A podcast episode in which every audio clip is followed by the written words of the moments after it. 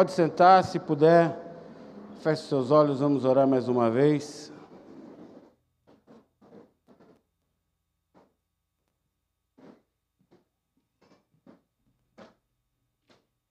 Pai, mais uma vez nos colocamos diante de Ti, entregando, Senhor, tudo que temos e somos nas Tuas mãos. Abrimos o nosso coração, nosso espírito, para que sejamos ministrados por Ti.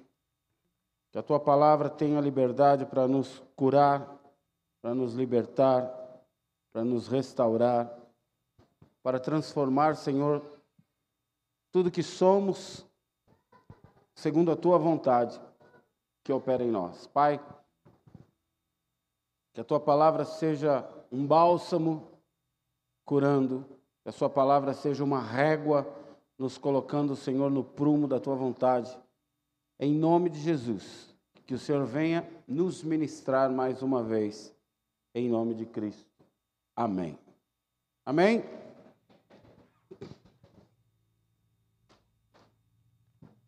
Queridos, às vezes nós nos preocupamos muito com grandes coisas e acabamos deixando passar despercebido coisas pequenas na nossa vida. Mas coisas pequenas também podem destruir uma vida. Coisas pequenas podem acabar com o casamento, podem acabar com o ministério. Um pequeno parafuso de uma aeronave, dependendo onde estiver esse parafuso, pode fazer com que a aeronave caia.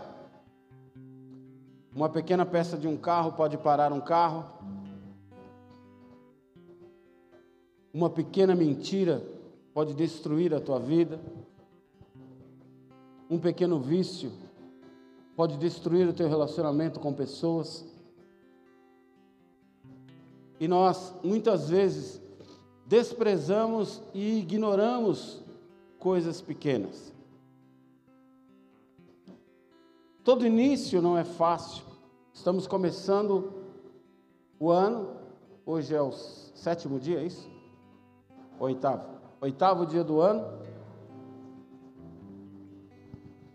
E muitas pessoas ainda se enchem de medo e insegurança em como será o seu ano, como será a tua vida, como será o teu casamento, como será os próximos meses. Hoje vimos várias notícias invadindo os nossos celulares daquilo que está acontecendo em Brasília, sem entrar no mérito da questão, se é ou não certo, se eu concordo ou não, traz uma certa insegurança, traz um certo medo de tentarmos entender o que virá após isso, o que poderá acarretar tudo isso, o que poderá respingar em nós tudo isso que está acontecendo. E todo início é algo difícil. Ser pai pela primeira vez é difícil. Viver os primeiros dias de casamento não é, não é fácil. Tudo no começo é mais complicado. Começo de ano muitas coisas na cabeça, muitos planos, muitas metas, muitos projetos, muitos sonhos, mas também, como eu já disse, muito medo e muita insegurança. Será que vai dar certo? Será que eu vou conseguir?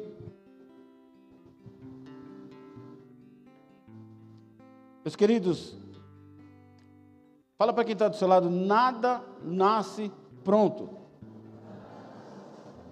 e nada nasce grande.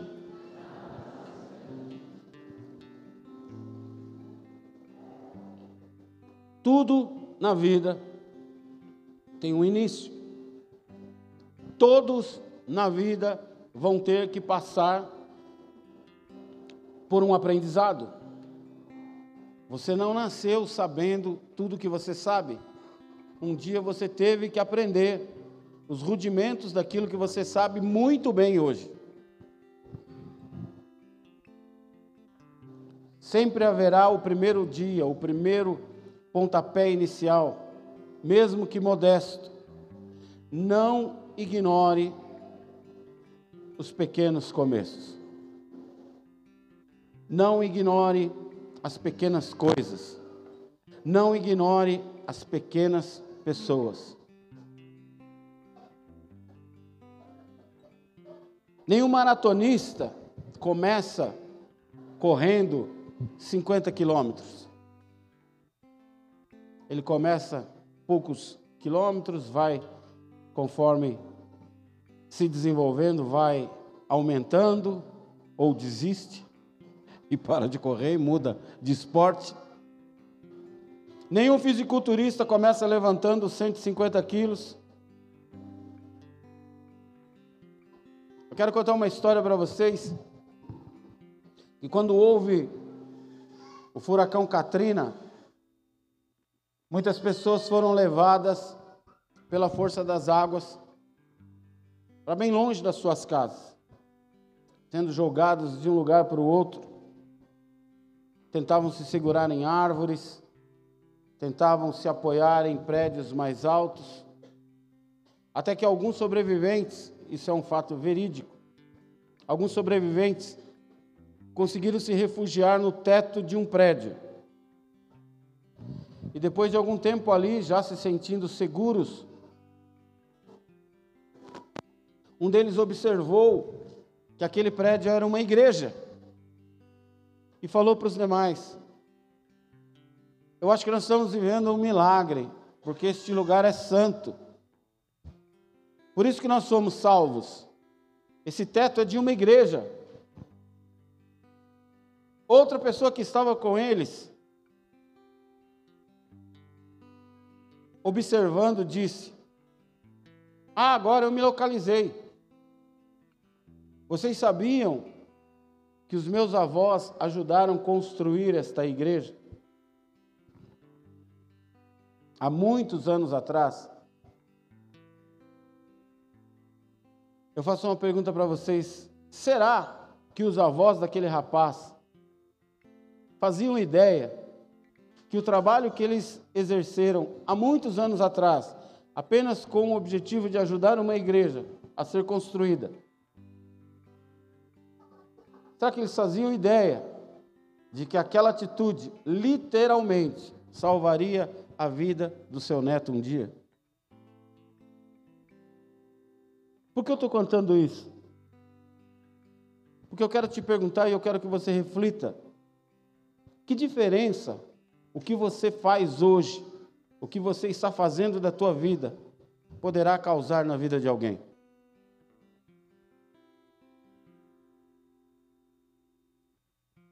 Você se preocupa, ou pelo menos se dá conta, de que tudo que você faz, de alguma forma refletirá na vida de alguém, de forma positiva ou negativa?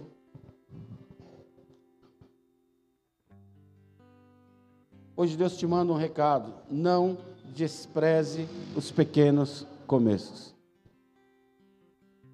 O livro de Zacarias, capítulo 4, verso 10, a parte A do versículo, diz: Pois aqueles que desprezam o dia das pequenas coisas terão grande alegria ao verem a pedra principal nas mãos de Zorobabel. Vou ver se eu consigo ler essa outra versão aqui, que eu estou sem óculos mas vou ver se eu consigo ler.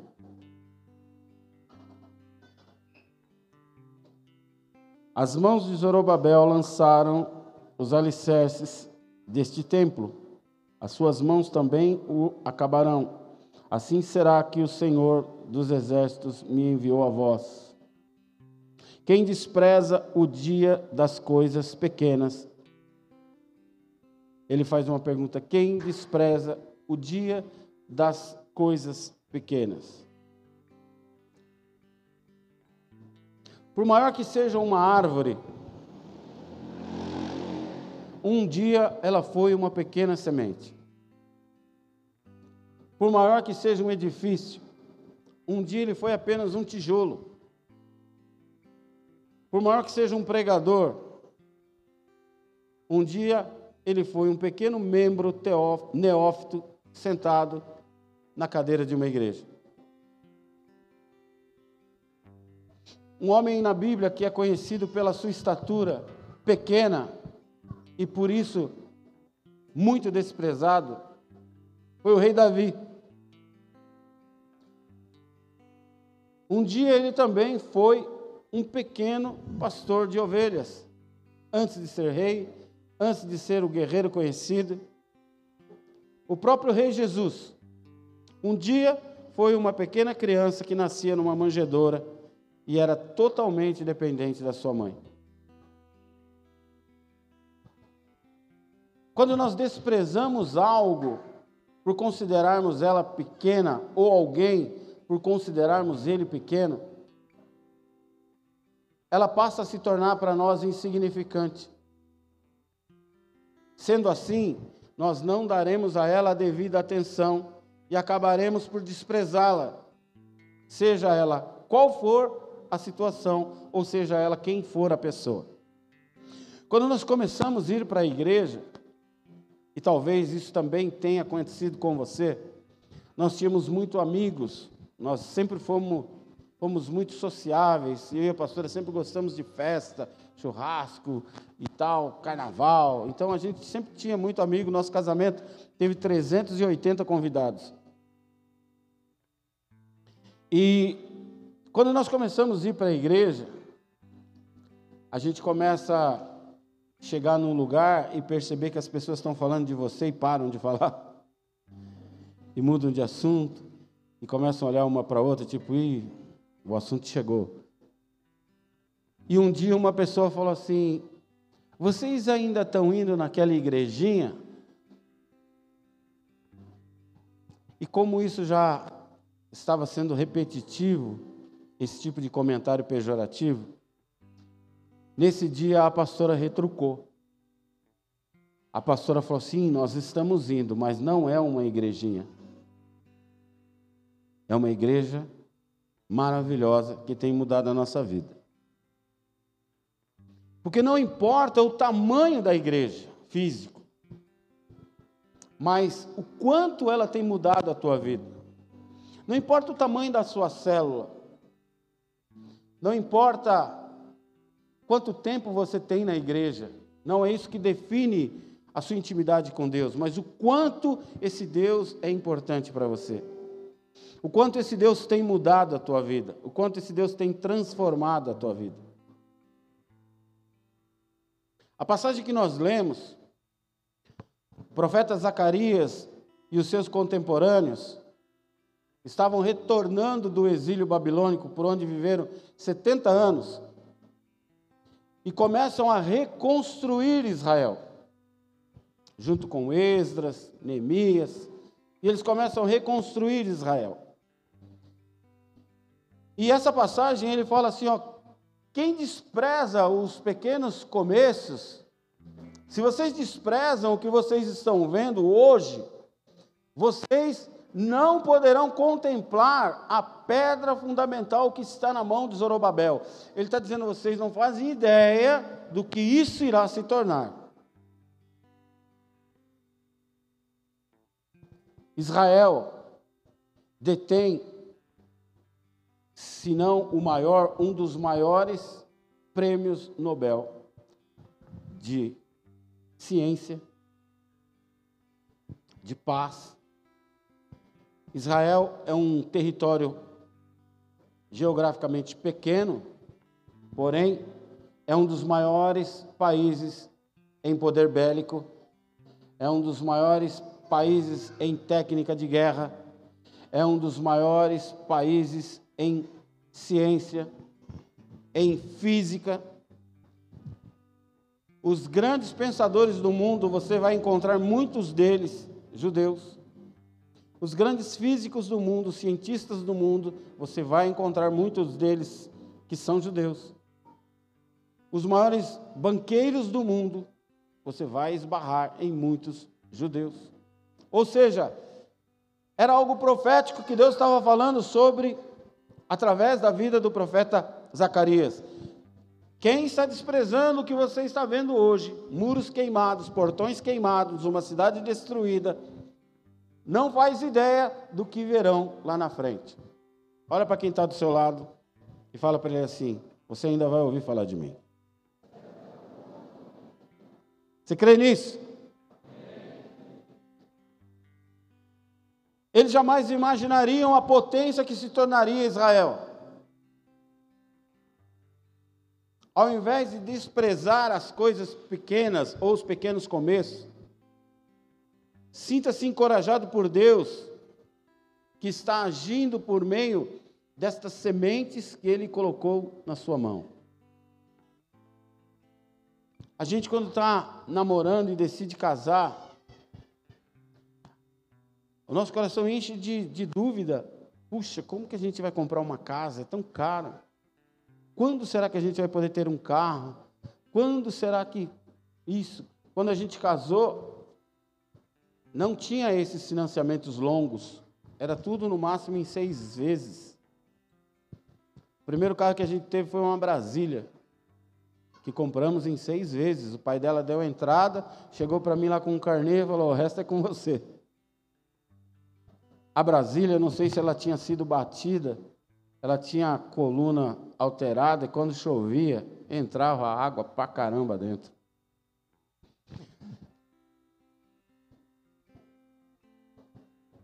Oi?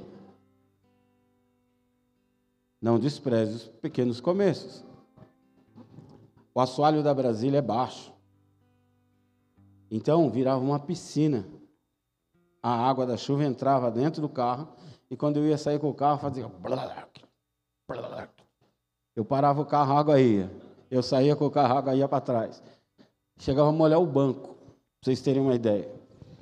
Um dia eu cheguei para a pastora e falei assim: os nossos problemas acabaram, não vai mais ter água na Brasília. Ela falou: você vai arrumar? Eu falei: não, furei tudo o assoalho. Eu peguei uma furadeira, falei: quero ver agora encher d'água. Não encheu mais. Mas hoje a gente tem um carro bem melhor. Bem melhor. Hoje a gente tem uma casa bem melhor. Hoje tinha uma galera da igreja com a gente lá, a gente foi almoçar junto. E eu contei para eles, quando eu casei com a pastora e a gente foi morar em dois cômodos, eu só tinha uma tomada. Eu tinha três Benjamin, um encoxado no outro. Porque tudo era ligado naquilo. A gente fala, nosso dia que pegar fogo, o trem vai explodir. Eram três Benjamin, um monte de fio, a casa suava a parede, de tão quente que era. O banheiro era, era junto, a privada ficava em, o chuveiro em cima da privada. Então, para tomar banho, você tinha que.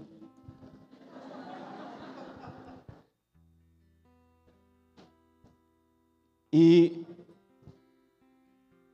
hoje, graças a Deus, a minha casa tem três banheiros. Mas eu nunca desprezei os primeiros começos.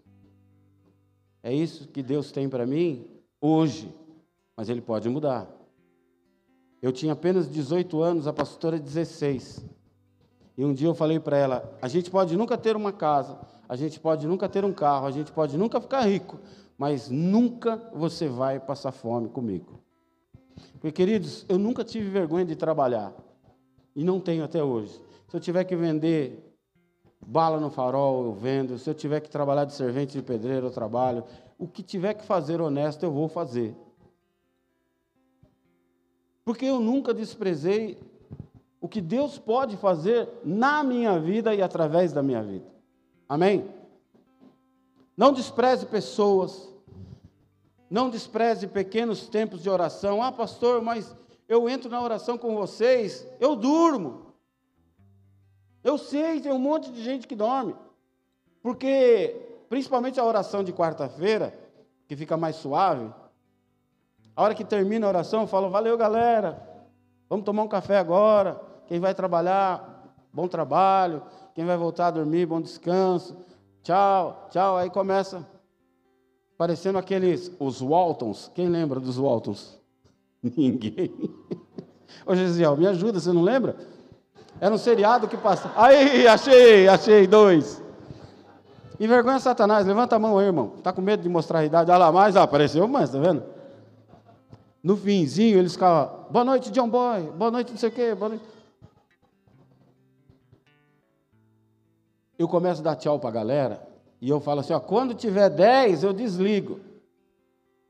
Não chega no 10. Para no 12 e a galera não vai embora. Eu falo, tchau, gente, vamos embora, vamos embora. E ninguém desliga. Adivinha?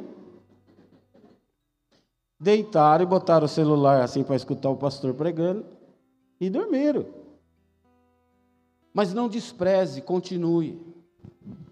Ah, pastor, eu não consigo orar mais do que cinco minutos. Ore cinco minutos. Dez. Vai chegar um dia que, se você quiser orar o dia inteiro, você ora. Mas não despreze. Ah, pastor, eu leio só uma página da Bíblia, me dá sono. Amém, mas ore. Leia essa uma página, leia um versículo, leia um, um, um, capítulo por dia, um versículo por dia. Não despreze os pequenos começos as pequenas leituras. Ah, eu não faço nada na igreja, eu só limpo o banheiro. Querido, se você ler a Bíblia, você vai entender que os levitas, aqueles que cuidavam do templo, era a família sacerdotal, separada por Deus. Não despreze as pequenas funções dentro do reino. Não despreze pequenas posições sociais ou profissionais. Ah, eu não sou ninguém aqui na empresa. Um dia você pode ser dono daquela empresa.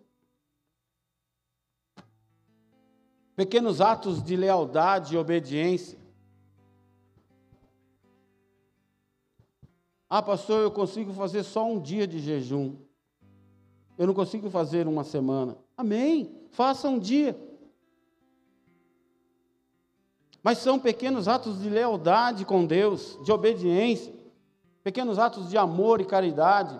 Eu não posso comprar uma cesta básica, mas eu posso comprar um pãozinho, um copo d'água e entregar para um morador de rua, para uma pessoa em situação difícil. Eu não posso pagar a sua conta de luz, mas eu posso dividir uma marmita com você. Vocês estão me entendendo? Posso dar um par de tênis que eu já não uso mais, uma blusa que eu não uso mais pequenos atos de caridade, pequenas atitudes de honra e lealdade. Você entregar um bombom para sua esposa, uma flor, você entregar um bombom para sua mãe, mandar uma mensagem para um amigo. Mano, eu estou te dizendo que eu estou orando por você, que eu amo a tua vida. Obrigado por você ser meu amigo. Vocês não têm ideia quantas essas coisas fazem diferença na vida daquele que ouve.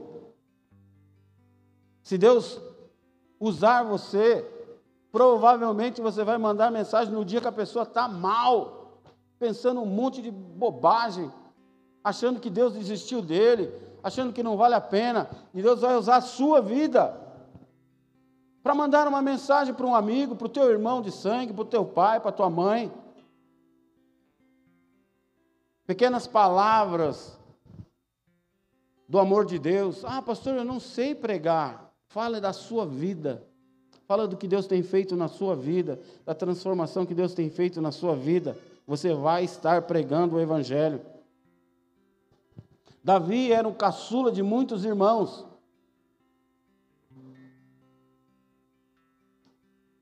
Geralmente, o caçula é tido como mimado, né?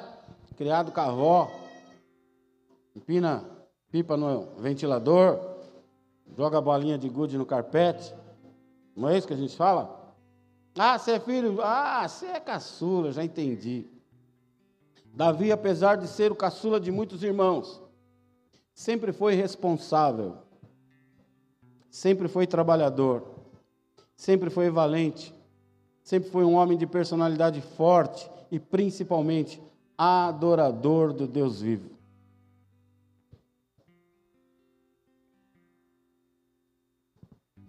Davi se torna o rei mais amado e conhecido da Bíblia entre os cristãos e entre os não cristãos. Qualquer pessoa que você falar, você já ouviu falar sobre Davi? Ah, sim, aquele rei de Israel que lutava. Mas a Bíblia diz que ele era sem aparência, ruivo, pequenininho, desprezado. Em 1504, um artista chamado Michelangelo fez uma escultura de Davi que existe até hoje, tem 5 metros e 70 de altura. Eu tenho certeza que o Gesiel e a Tereza já viram. Já viram lá. Tudo que você quiser saber de geografia do mundo, pergunta para os dois. Os caras são Forrest Gump, viajaram o mundo inteiro. Essa estátua tem 5 metros e 70. E até hoje ela impressiona pela perfeição da sua anatomia. E todos, quer sejam cristãos ou não, que visitam aquele lugar, sabem quem é aquela estátua. Que a Bíblia cita como um homem pequenininho, mas lá vão ter que deparar com uma estátua de 5 metros e 70, a altura dessa parede, mais ou menos. Quem era esse? O rei Davi, o rei de Israel, o menino, pastor de ovelhas, que foi transformado em rei. Olhe para quem está do seu lado e fala para ele: não despreze os pequenos começos. Davi também foi desprezado, perseguido, rejeitado, invejado, odiado. Na nossa vida, meus irmãos, não são poucas as vezes que também teremos que lidar com isso. Com inveja, com perseguição, com pessoas que gratuitamente não gostam da gente. Você nunca fez nada para ela, mas ela não gosta de você. Porém, a indiferença, o desprezo, a rejeição que Davi sofreu não fizeram diferença ou influência na sua confiança e na sua fé no Deus que ele servia. O que você passa de luta não pode interferir ou ter influência na fé ao Deus que você serve. Tudo pode se virar contra nós. Deus continua sendo Deus. Eu posso perder tudo. Deus continua sendo Deus. Eu posso passar por todas as lutas no mesmo dia, como aconteceu com Jó. Deus continua sendo Deus. Tudo pode dar errado. Tudo que eu sonhei, tudo que eu lutei, tudo que eu orei, tudo que eu busquei, cai por terra. Deus continua sendo Deus. Porque eu não sei os propósitos de Deus. Querido, se você já passou por luta há 10 anos atrás, hoje você ri disso. Hoje você pode falar com naturalidade, com tranquilidade, de uma decepção que você passou há 20 anos atrás. Por quê? Porque você passou por ela. A Bíblia diz que, ainda que eu ande pelo vale da sombra da morte, a Bíblia não diz que você vai ficar no vale ainda que eu ande pelo vale. Eu vou passar por vales, eu vou passar por situação difícil. Viver com Jesus não é viver um mar de rosas, não. Mas Ele vai te livrar de todas. Ele dará ordem aos seus anjos para se acamparem ao seu redor.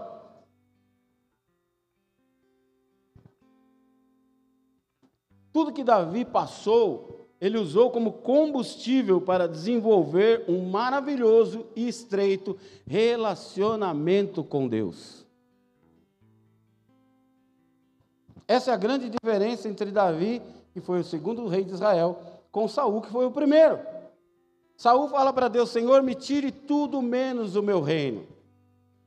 Me tire tudo menos a minha posição, me tire tudo menos a admiração que as pessoas têm por mim, me tire tudo menos os meus seguidores no Instagram, me tire tudo menos a admiração que eles têm. Davi não, Davi falou: Senhor, me tire tudo menos a tua presença.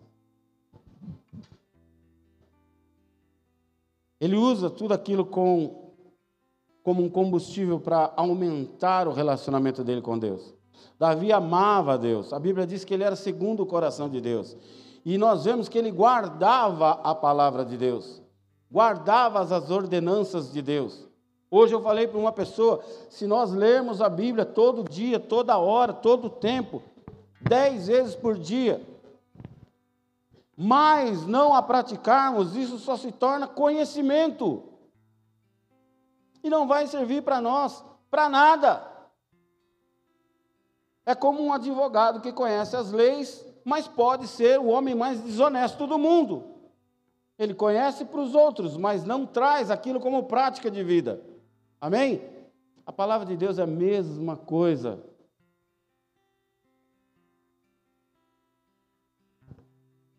Davi pautava as suas próprias palavras, as suas decisões, o seu comportamento, os seus atos de fé, para refletirem exatamente naquilo que Deus esperava dele.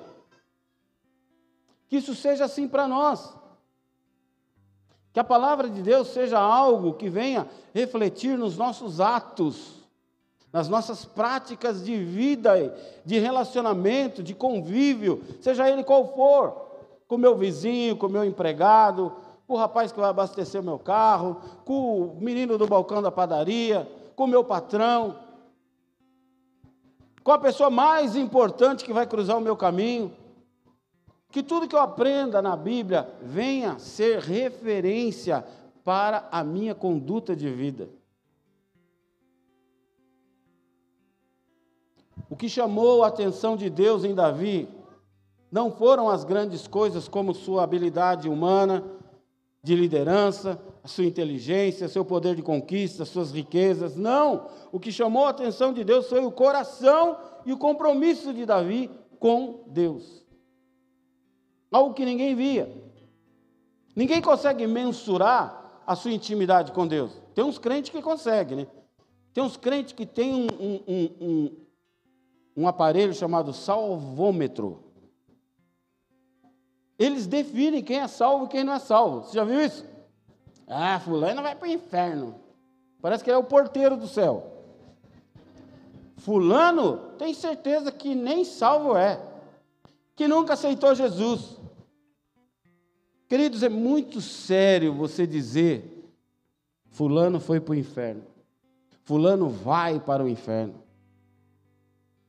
Quem somos nós para dizer isso? Se você ouvir um pastor, bispo, profeta, um anjo, tem uns que só falta denominar vice-querubim, né? Eu sou vice-deus. Porque todos os outros nomes já, já vi. Profeta, apóstolo, é, que mais? Reverendo. Frei? Frei, bispo. Daqui a pouco os caras põem aí, vice-rei, vice-deus, sei lá o quê. Mesmo que apareça um vice-deus lá e fale para você, fulano vai para o inferno, está falando bobagem. A salvação vem de Deus e ela pertence unicamente a Ele. Amém? O que cabe a mim? Não desprezar os pequenos começos, que é ouvir a igreja, ouvir a palavra e receber um convite Aceite Jesus como seu Senhor, como seu Salvador, e você será salvo. Mas só isso, pastor? Só isso? Dali para frente é com você. Manter a sua salvação. Amém? Manter a sua comunhão com Deus. Fazer com que aquilo tenha valido a pena. Não desprezar o pequeno ato de simplesmente levantar a mão e falar: Eu aceito Jesus como meu Senhor, como meu Salvador. Você não faz ideia que todos os grandes pregadores e todas as grandes pregadoras um dia tiveram que passar por isso. Um dia sentaram aí, não sabiam quem era Pedro, quem era João, quem era Jesus, ouviram, foram tocados pelo Espírito Santo, humildemente levantaram a mão tem uma história de Billy Graham, um dos maiores conferencistas do mundo, alguém que ganhou, segundo a biografia, mais de 1 milhão e 300 mil pessoas para Jesus. Tá bom ou não? Dá para encher uma igreja, né? Um milhão de pessoas. Diz que no começo da sua meninice, ele pregava num canteiro de melancias e pregava para as melancias, colocava elas de pezinho. Se você nunca viu um pé de melancia, melancia nasce igual abóbora, no chão. E ele punha as melancias em pezinho assim, subia numa caixa de fruta e pregava para as melancias. E um dia ele resolveu fazer o apelo. Você quer aceitar Jesus? Levante sua mão. E lá do meio do canteiro saiu um cara que todo dia trabalhava com as melancias e todo dia que via o menininho e pregar, ficava com vergonha e se escondia, mas ouvia a palavra. E um dia o Espírito Santo entra como uma flecha no coração daquele homem. Um dia a salvação entra como uma flecha no coração daquele homem que não desprezou os pequenos começos. E o Espírito Santo enche ele de vontade de ser salvo. E ele levanta as mãos chorando e fala: Eu quero aceitar Jesus. E o próprio Billy Graham não acreditou. De onde saiu esse cara? E agora? O que, eu faço? Ele aceitou. O que eu faço agora? Qual é a segunda parte? Não despreze o que Deus pode fazer através da sua vida, e o que o Espírito Santo pode fazer através do seu casamento. Amém? O que chamou a atenção de Deus em Davi foi o coração e o compromisso dele. Que seja assim conosco, que as sementes que temos nas nossas mãos venham ser coisas grandes, porque nós confiamos num Deus grande que faz coisas grandes em pessoas insignificantes, como eu. Um dia, nós fomos visitar um casal de médicos. É difícil você falar para gente que é muito inteligente, né? Você, você se sente meio, caramba, eu? E nós fomos pregar para eles, nós, na verdade, fomos visitá-los, comer uma pizza, tomar um café. E no meio da conversa, vem aquela interrogação que todo pastor esfria a espinhela. A mulher olha para o marido e fala: Eu vou falar. Posso falar? Aí você fala: Meu Deus, vem bomba. Aí você já fica imaginando: O que, que será que vem? Aí ela nos contou que ele era maçom, 33 grau, 25 anos de maçonaria. E eles estavam indo para a igreja. E aí, pastor, o que, que o senhor acha? Falei, Espírito Santo, me conduz. Falei, me dá um papel, me dá uma caneta. E comecei a explicar para eles. Por isso nós nunca devemos desprezar. Eu estava lendo muita coisa sobre a maçonaria naquele tempo.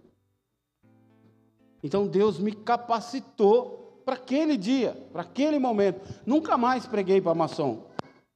Mas eu creio que Deus me preparou para aquele dia. Sentei, falei, falei, falei, ficamos até duas, três da manhã. E quando eu terminei, ele falou: amanhã eu vou renunciar e entregar o meu cargo na maçonaria. Eu não posso, palavras dele, eu não posso ser um cristão e aceitar isso para mim. Queridos, não despreze o que você lê, o que você aprende, o que você ouve, o que um homem de Deus, uma mulher de Deus te ensina. Não despreze o que o Espírito Santo ministra no teu coração. Mesmo que aquilo fique numa gavetinha escondida por anos, Beto. Um dia Deus vai te usar, um dia Deus vai tirar aquilo da gavetinha e falar, querido, chegou a hora. Agora você vai usar essa ferramenta. Agora você vai usar essa chave que eu te dei para abrir esse coração duro. Amém? E toda honra, toda glória seja dada ao nosso Deus, porque um dia Ele também fez isso comigo e com você. Um dia Ele também usou alguém para abrir o coração duro que nós tínhamos, a cabeça dura que nós tínhamos. E a palavra entrou como uma flecha no nosso coração. Davi era habilidoso, como eu já disse, valente, homem de guerra, prudente, gentil. Mas nas suas orações, diante de Deus, ele se colocava como o menor, como o insignificante, como o mais necessitado. Você já viu gente que vai orar e parece que ele quer impressionar Deus? Oh, ele já imposta a voz. Parece que Deus só gosta de voz grossa. Se você falar fino, Deus não vai te ouvir. Oh, amado inefável Senhor. Nós fomos num casamento uma vez, e no meio da festa, no meio da alegria, o pastor pegou o microfone e falou assim: Eu estou morrendo de vontade de dar uma rajada de língua estranha. Aí todo mundo olhou um para a cara do outro. Tinha gente lá que nem sabia o que era isso. Nem rajada e nem língua estranha. O que, que esse cara está falando? O que, que ele vai fazer? Vai atirar em nós?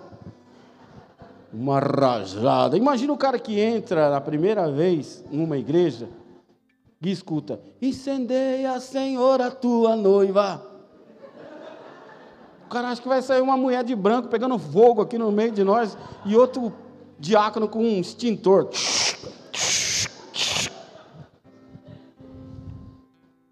Aí o cara fica só de segunda, assim, não levanta a mão, não bate palma, fala, esse povo é tudo doido, velho. Eu que fumo um bagulho. Esses bolas de neve é tudo xarope. Pequenas coisas, você não entende. Você vai ler a Bíblia a primeira vez, quando eu fui ler a Bíblia, estava vendo lá, eu li aqueles Gideões, Salmos e, e Provérbios, e o Novo Testamento e entra lá em Mateus a genealogia de Jesus, e eu ficava, caramba, mas ele é filho de José? Aqui está escrito Jesus, filho de Davi, não sei o quê. Eu falei, mas esse negócio está errado, esse livro aqui deve estar tá esquisito. Aí eu ia lá no crente lá falava assim, oh, explica esse negócio para mim aqui, Jesus é filho de Davi ou filho de...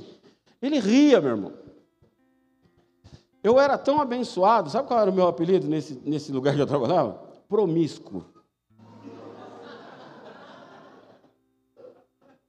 Imagina. Aí ele falava, vou promíscuo, senta aqui, eu vou explicar para você.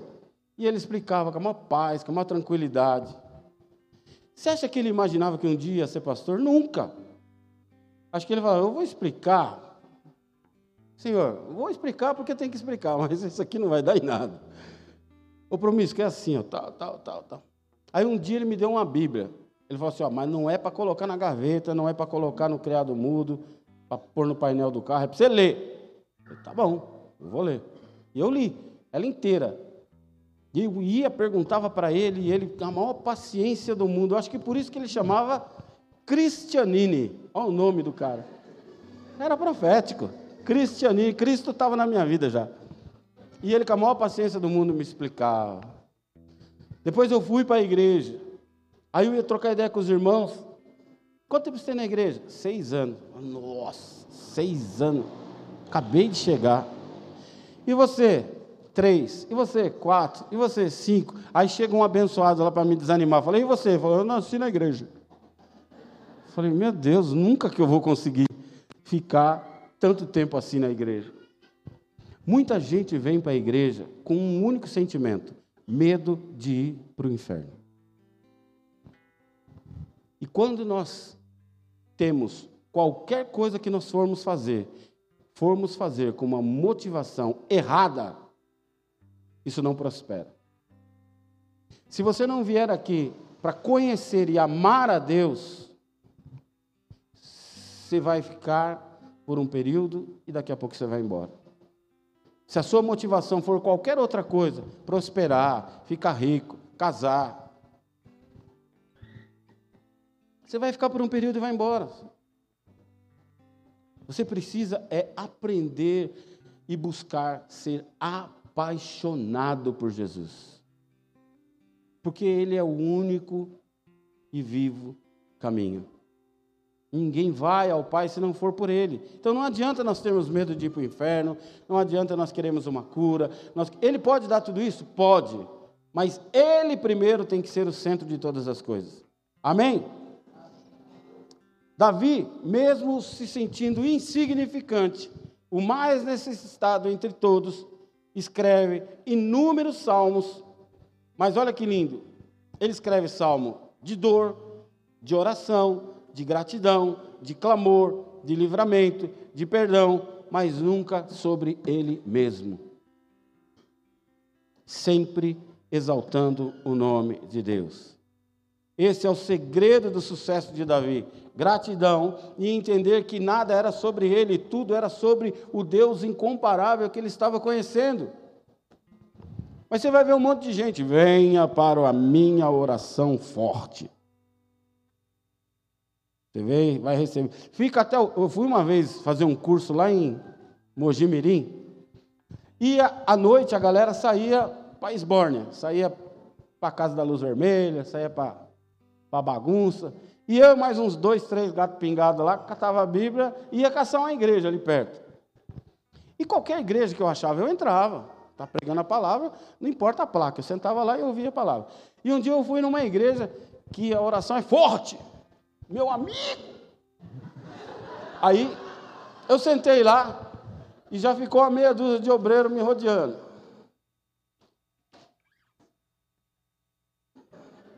E eu ficava olhando com o cantor, meu Deus, esses caras, fica em paz aí, irmão, eu sou crente. E eu ficava na minha. Aí tinha horário para entrar onde a gente estava alojado. Eu peguei, fui levantar, ele meteu a mão no meu ombro, assim, tipo assim, vai aonde?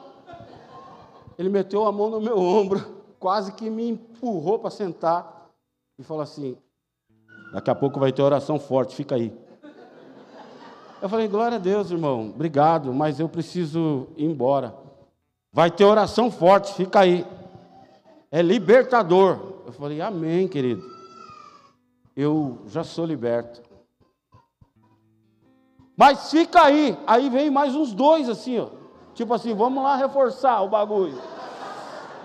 Aí eu fui obrigado, Bruno, a apelar. Eu falei, sai que eu preciso ir embora. Entendeu? O Espírito Santo falou com ele e ele deixou eu ir embora. Não sei, foi algo assim milagroso. Querido, não é por força ou violência, é pelo Espírito Santo.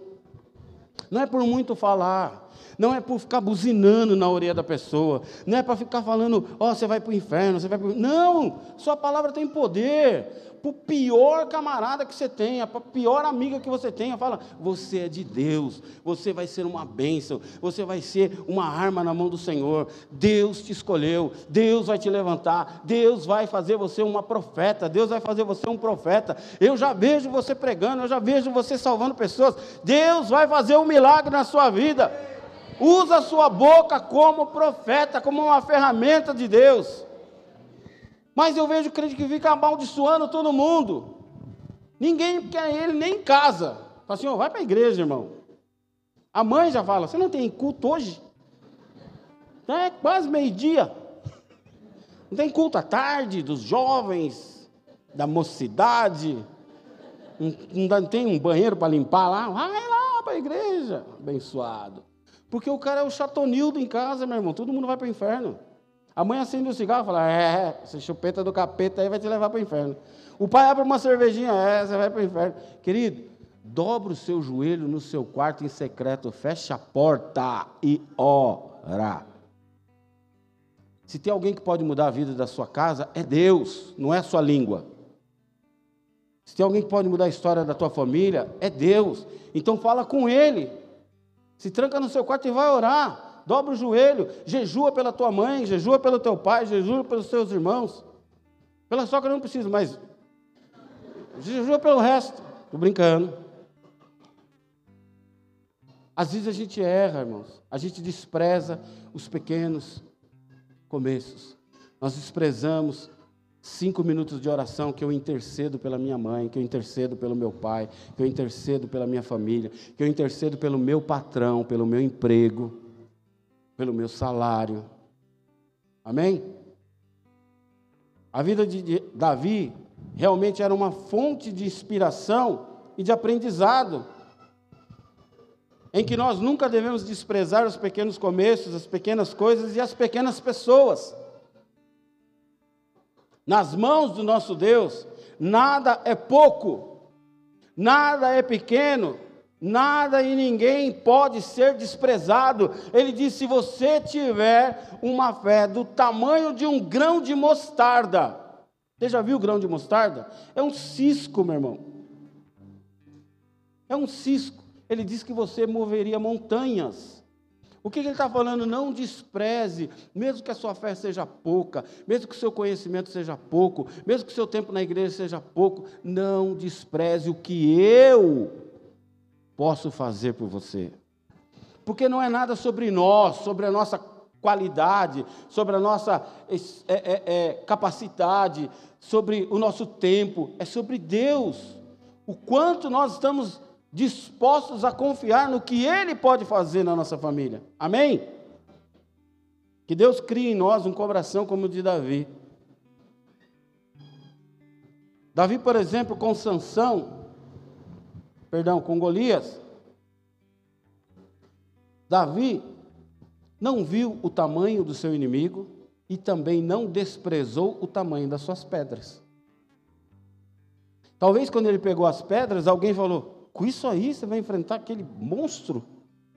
Com isso aí você vai enfrentar aquele cara? Ele vai arrebentar você, meu irmão. Pega uma pedra grande. Davi olhava assim: olha o tamanho do coco daquele cara ali. Eu não erro nunca, meu irmão. Só que, ó. Eu sei o Deus que eu sirvo. E é em nome do Deus que eu sirvo que eu estou aqui. É em nome do Deus que eu sirvo que eu estou combatendo este inimigo. É em nome do Deus que eu sirvo que eu lançarei essa pedra. É em nome do Deus que eu sirvo que eu vou mostrar para ele que o Deus que ele desprezou vai derrubar ele. Davi não subiu em cima de Golias e ficou: Vocês estão vendo? Vocês não acreditaram em mim? Ele não fez isso. E às vezes a gente faz. Às vezes uma pessoa se dá mal. Gente fala: Está vendo? Não vai para a igreja. Se lascou. Quando a gente deveria ser o primeiro, eu vou orar para você. Pô, fui mandado embora. Eu vou orar para você, Deus vai abrir outra porta, em nome de Jesus. Ah, minha mulher está querendo me separar de mim, eu vou orar por você. Posso te visitar? Eu vou na tua casa, vou orar na tua casa, vou orar pelos teus filhos. Seja crente. Olha para quem está do seu lado e fala assim: seja um Davi. Davi simplesmente confiava na grandeza de Deus e na aliança que ele tinha com Deus. Queridos, eu não sei o que tem te assustado nesse começo de ano. Eu não sei o que tem te deixado inseguro. O que você tem achado pouco, o que você tem achado pequeno, o que você tem achado insuficiente, o que parece aos teus olhos que não vai dar, o que parece aos teus olhos que é pouco, o que parece aos teus olhos que é quase nada, e você vai perecer. Primeiro livro da Bíblia, no primeiro capítulo e no primeiro versículo, Gênesis 1:1, não existia nada e Deus faz tudo. Não existia nada e Deus cria todas as coisas que até hoje o mundo gira em torno delas. Numa sincronia perfeita, a natureza se move, o ser humano se move, as eras se movem, a terra, aquilo que existe debaixo da terra, aquilo que existe na profundeza dos mares, aquilo que existe no sol, tudo gira em função disso que Deus criou apenas uma vez com a sua palavra. Você acha que Deus vai te largar na mão? Você acha que Deus não está olhando para você? Você acha que Deus não pode fazer? Com apenas um casal, ele faz uma multidão incontável de pessoas. Com apenas 12 homens, ele faz um terço do mundo conhecer a tua palavra. Com apenas 12 homens. Com apenas um homem, ele traz a salvação a todo aquele que nele crê. Este é o seu Deus. Esse é o Deus que te chamou, é o Deus que te escolheu, é o Deus que tem te capacitado e é o Deus que está aqui hoje. Feche os teus olhos, eu quero orar para você. Queridos, este é o Deus que não se importa com o tamanho da sua semente, com quantas você tem, mas com o que você está disposto a fazer com elas. O quanto você confia que Ele pode mudar a sua vida. Creia, Ele está neste lugar. Ele deseja que você tenha o melhor ano da tua vida. Não despreze as pequenas coisas, o pequeno começo. Não desprezes a grandeza do teu Deus. Você vai entrar nas nossas redes sociais, eu vou pedir para a galera da comunicação colocar hoje a foto da primeira célula que nós fizemos de Suzano. Eu vejo muita gente falar assim: nossa, a igreja de vocês é grande. Nós fomos designados para cá, havia uma célula com mais ou menos 30 pessoas. E foi só nós chegarmos que ela caiu para 15. Metade foi embora. Mas eu sabia que não era nada sobre mim. Eu sabia quem era o Deus que eu servia. E ainda que fosse para continuar com aqueles 15 para toda a minha vida, essa era a vontade de Deus. Eu não vim aqui para ser popular. Eu vim aqui para ser crente. Eu não vim aqui para ser popular, eu vim aqui para ser pastor. Seja de uma ou seja de um milhão. Eles todos pertencem a Deus. Eu sou apenas babá de cada um de vocês. Ele te salvou. Ele foi para a cruz por você. Ele só apenas nos orienta a cuidar de você. Mas Ele é teu Pai. Eu não sei que tem causado medo no seu coração desse ano que entra. Não despreze os pequenos começos. É o primeiro mês do ano. É a primícia do Senhor. Entregue a sua vida verdadeiramente a Deus. Só isso pode mudar a tua vida. Parece um ato tão simples levantar a minha mão e falar: Senhor, eu te aceito como meu Senhor e Salvador. Mas este ato simples tem mudado a vida de tanta gente há dois mil anos e vai mudar a sua história hoje em nome de Jesus. Não porque eu estou falando, porque eu sei quem é o Deus que te chamou. Portanto, independente do que você tem vivido, do que você tem chorado, do que você tem sofrido, calma, acalma o seu coração. Deus te trouxe aqui para te dizer: eu ainda nem comecei. Se há um desejo no seu coração de entregar a tua vida a Ele, fazer com que Ele participe da tua vida e faça você, através do Espírito Santo, entender todas as coisas Levante sua mão onde você está. Esse ato simples, não despreze, pode mudar a tua história. E você vai repetir comigo, Senhor Jesus Cristo. Senhor Jesus Cristo eu ouvi a tua palavra. Eu, a tua palavra. eu confio na tua palavra. Eu, na tua palavra. eu creio que o Senhor pode, e que o Senhor vai, mudar, a minha história. Eu entrego hoje, a semente mais insignificante que parece que eu tenho. Mas Sei que o Senhor pode transformar, essa pequena semente, numa grande coisa. Essa, semente, Senhor, é. É a minha vida. Eu entrego essa semente nas tuas mãos. Eu, me lanço nas tuas terras férteis. E eu te peço, faz, comigo aquilo que o Senhor já escreveu na eternidade. Em nome de Jesus. Nesta noite Faço uma aliança contigo. Te recebo como meu único e suficiente Senhor e Salvador. Em nome de Jesus. Pai, eu peço, Senhor, toma pela mão cada uma dessas pessoas. Que verdadeiramente elas venham ter experiências sobrenaturais contigo. Que verdadeiramente elas venham, Senhor, ver o fruto do seu trabalho. Ver a resposta de oração. Ver o mover das águas, em nome de Jesus. Que elas venham verdadeiramente ser impactadas pelo teu amor, em nome de Cristo Jesus. Nos capacita como igreja para recebê-los, para acompanhá-los, para ajudá-los a caminhar contigo, em nome de Cristo Jesus. Se você crê nisso, aplaude e glorifique o nome do Senhor. Aleluia!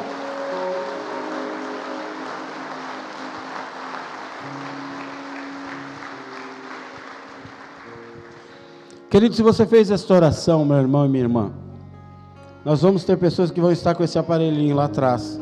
Se for da tua vontade, deixa o teu nome para que a gente possa estar orando por você e começar um contato contigo, abençoando a tua vida em nome de Jesus. Amém? Vamos adorar o